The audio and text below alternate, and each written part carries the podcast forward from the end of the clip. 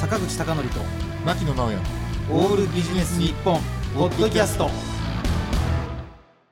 坂口孝則と牧野直哉のオールビジネス日本本日のゲストはボーカリストでありスクリーマーの道元さんですはい、よろしくお願いいたします。先週に引き続き。今週も道元さんのプロフィールご紹介したいと思いまはすい、お願いします。えーボーカリスト兼、まあ、兼並びにかなスクリーマーで、えーサウザンダイズやアンデッドコーポレーションアフターゼロの3つの、えーバンドにですねいますボーカリスト、まあ、スクリーマーとして参加なさっており、まあ、これ本当すごいと思うのがはい、 もう次々にあの道元さんが歌ってる音源が流れてく るとそうですね。 YouTube のね、あの MV 含めて、はいでそのようなさえまざまな数々のバンドにこう参加なさってで先週お話聞きましたがスクリーム講座の開催。はい。ねえ積極的にいろんなことを追求なさっていて、うんであの CM 中に聞いたらもう徳井さん忙しいと、そうですね。 今結構忙しいですね結。構忙しい胸ねを張って忙しいと言えますね。ツアー行って帰ってきて行ってまた次の曲覚えたりとかリハーサルしてそうなんですよ。しかもですよ、はいしかも、うんまあ、今回は我々の番組にて、えっと出ていただいてるんですけど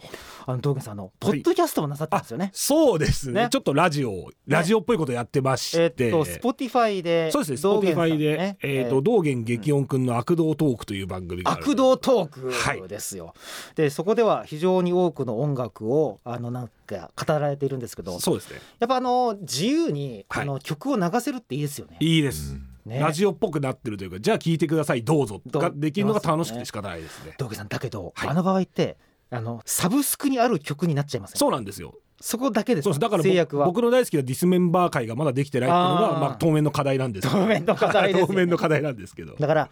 若干僕の好きなジャンルで言うと、はい。まあ当然だけどノイズとかもほとんど入ってないですからねそうですねボアダムズも有名になってから以降しあーはいはいはいかはい出てないとかなんはいはいはでいまあそこは制約と言いつつまあ大抵の音楽はねあーござい今一応ございます聞きからねはいまあどうでもいいんですがボアダムズの話が出ましたかあボアダムズ の僕あの山塚愛のファンなんで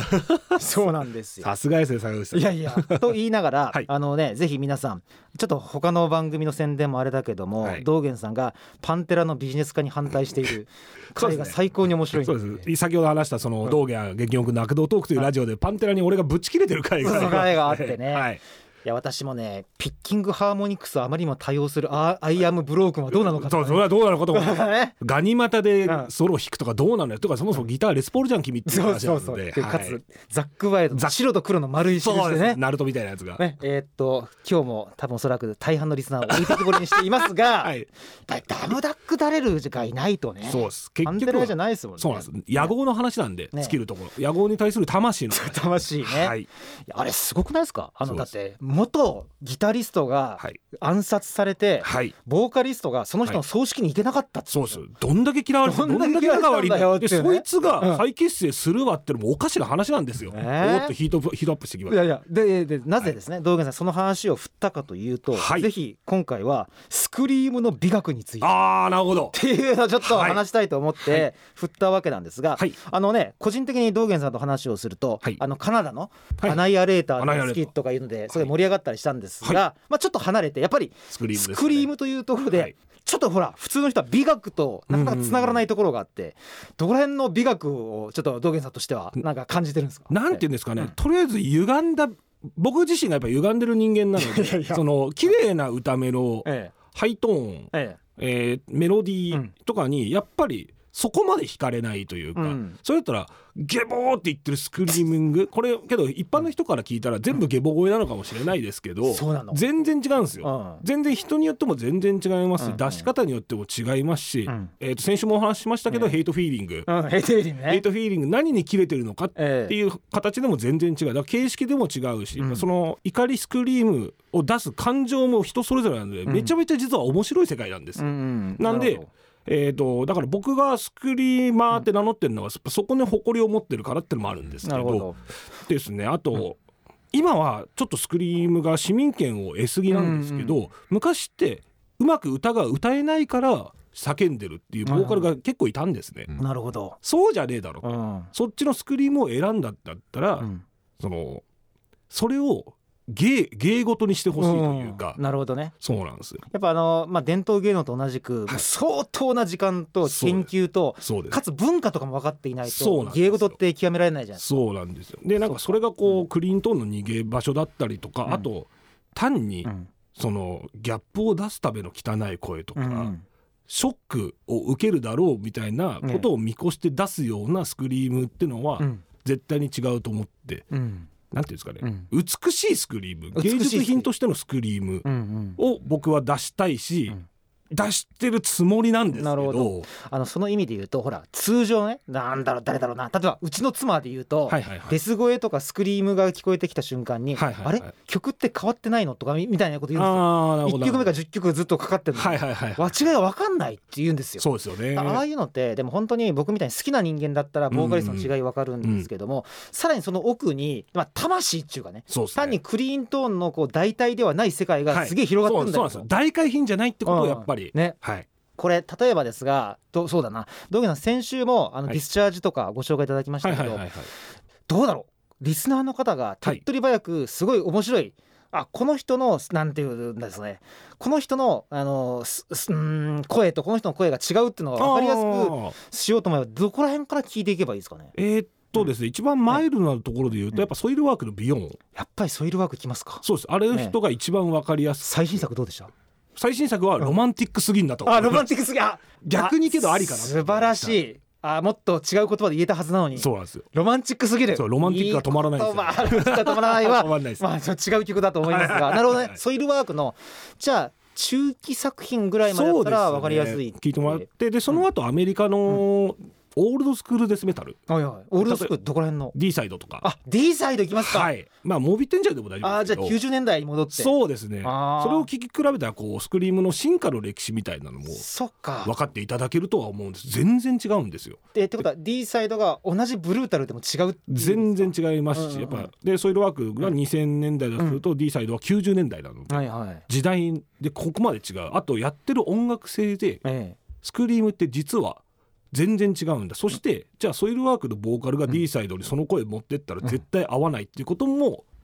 分かっていただけると思うんですえよ。なるほど、まあ、道下逆さんもまたちょっと素人の質問です、はい曲が上がってきた時にはい、どういった種類のやつがいいかスクリームがいいかっていうのははいはいはい瞬時にわやっぱ分かるんですかあえっと、というよりかは曲の感情に寄り添う感じですね。曲の感情にそよりうですそうあんまり種類を分けすぎると、うんそれが定型化してつまらなくなってしまうのでなるほど、ちょっとだけ入れるとか、ままあ、だからこうゼロサムの世界ではなくうんわかこうなんていうか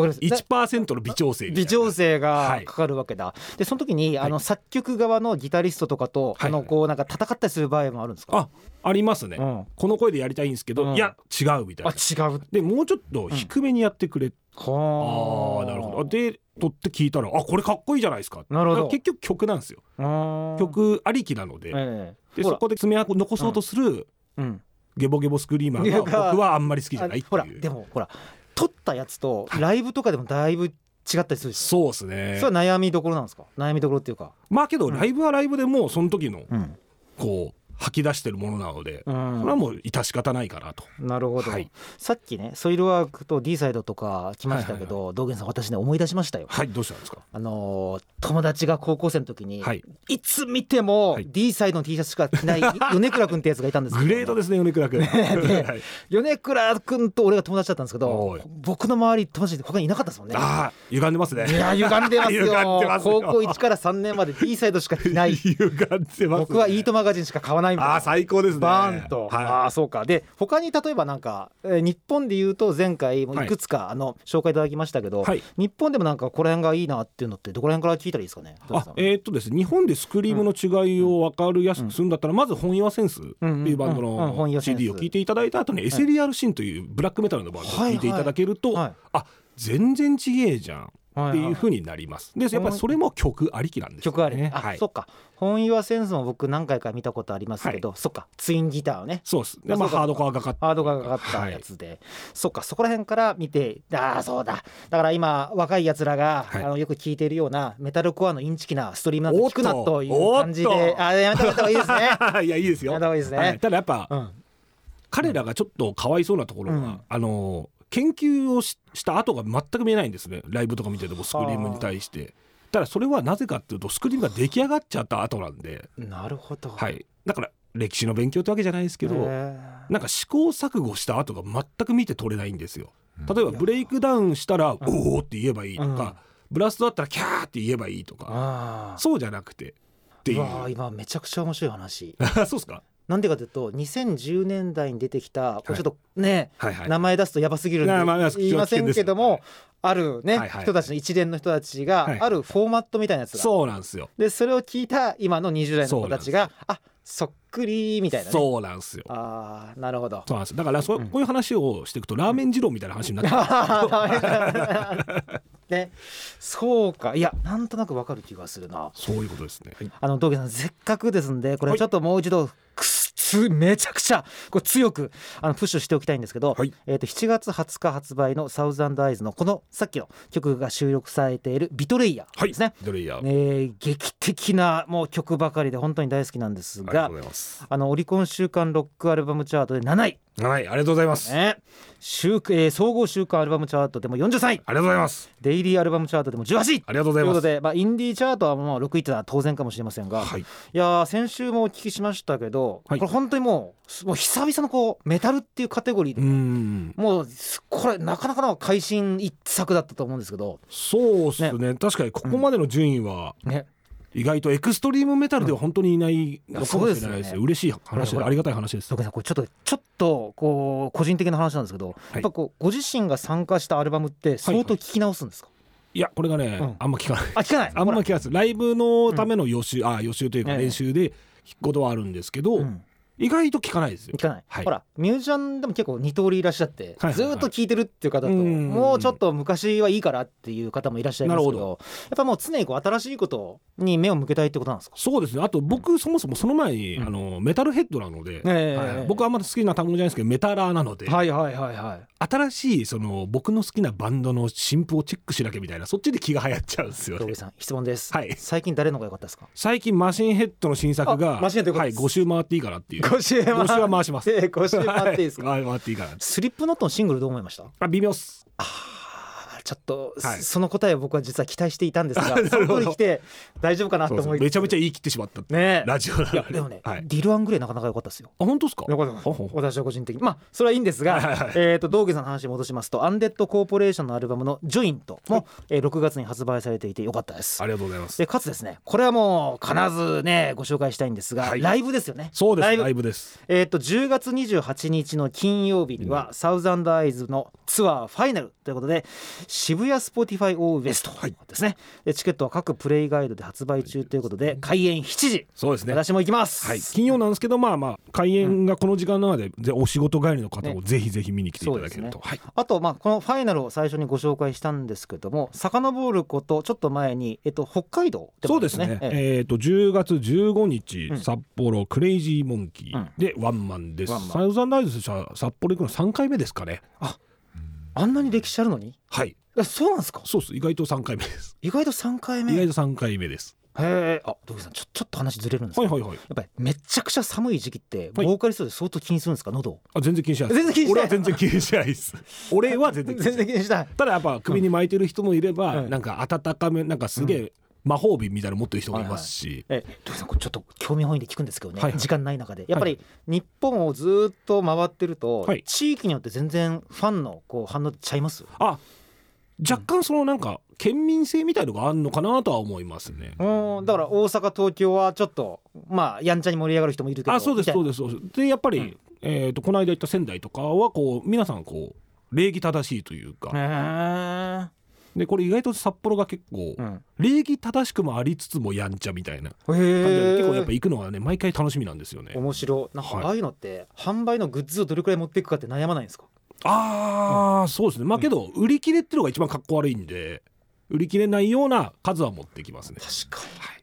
いやあのせっかく買おうと思って、だから最近ほらペイペイまで用意してるバンドってあるじゃなあいりますありますあります。せっかくね頑張って並んで売り切れってそうです悲しいですよね。悲しいですよねそうあとそれはなんかビジネス的にもなんかお前チャンス逃してるよみたいなところもあるじゃないーですとか。ころありますね、はい、だから読みが甘かったってなっちゃうのいで、や甘はい、ああいうツアーとかって、はいやっぱ夜はメンバーで打ち上げとかするんですか。これはねしたりしなかった、あ、してしなかった。はい、本本当に。さすがにうん僕も2連チャンとかの日はもうちょこっとだけ飲んでもう速攻さすがにそれは喉とかを気遣いますし、うんうんうん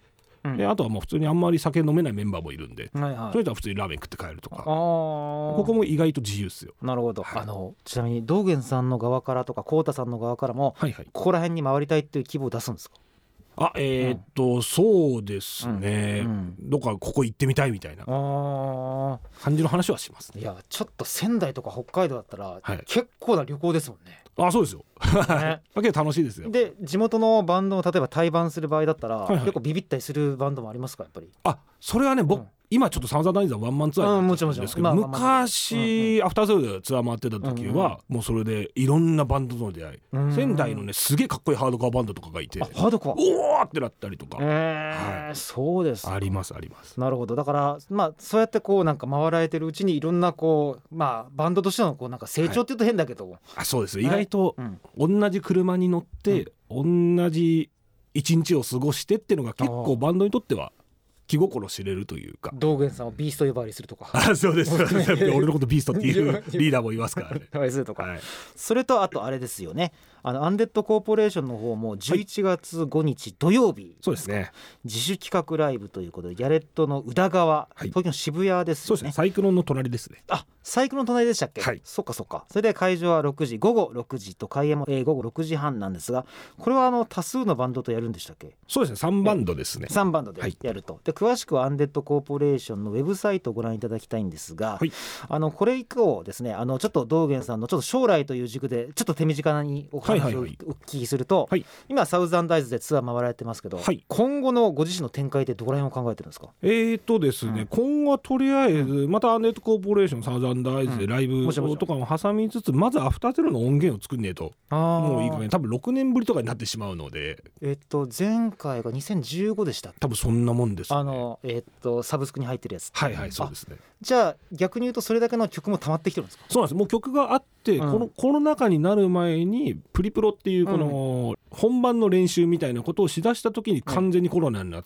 て、ええでストップしちゃったんですけなるほどど今徐々にまた戻しつつあるのでということはえっとどうだろう11月ぐらいまではご多忙でしょうけどそれ以降はちょっとアフターゼロにもそうですね、うんまあちょっとレコーディング作業が中心になりますけどで、うんその間にこうサウザンダイザーでコーポレーションのライブを挟みつつでうまくいけば来年アフターゼロ発売してまたツアーに出ると、なるほど、はいじゃあもうあれなんですね一段落つく間もなくそうですねねということなんですがじゃあ道元さん残り1分ぐらいなので、はいまあ、だいぶちょっと時間はまあまだありますんで、はい最後にそうだなアンデッドコーポレーションとはいかうんサウザンドアイズとかアフターゼロじゃなくて、道元さんのじゃあファンに対してなんかはい一言か二言か三言 か、ああいつも応援ありがとうございます、はいということですね。えええはいえそれだけいつあいいですか。 あ喋りますね。ええいつも応援ありがとうございます。えっ、とまあまあ歪んでる人間ですが、いやい や そんなことない今後ともお付き合いいただければ。ただその、なんていうんですかね、こう変にファッション的なことをやったりとか、うんそういうあのポーザーなことは僕はしないので、ええそこだけは信用してついてきてもらえば、あとスクリームを気に入ってる方は、はい、ぜひ俺のスクリームをちょっと深読みしてほしいんですよね。はいはい逆に。あなるほどね、はい文学を読むかのようにあそうです映画作品を読むかのようにそうですそうですかそういう楽しみ方もしていただけると嬉しいですでなお個人的にはサウザンドアイズの「ビトレイヤー」これ本当にもう傑作で特にですねさっき流した「デッド・ブラインド・ナイト・フォール」に加えて「えー、とエバーエバーラスティング・トレイル」とか「ビトレイヤー」とかもさまざまなはい名曲がありますんでこれ絶対 CD 買わなきゃダメですね。あそうですね CD こがおれすすめ CD ですサブスクじゃない CD 買ってくださいはい皆さん。ということで2週間にわたってのゲストは、えーサウザンドアイズのボーカリストでありスクリーマーの道元さんでしたありがとうございましあたりがとうございました坂口孝則と牧野直哉の「オールビジネス日本ポッドキャスト今回はここまで次回もお楽しみに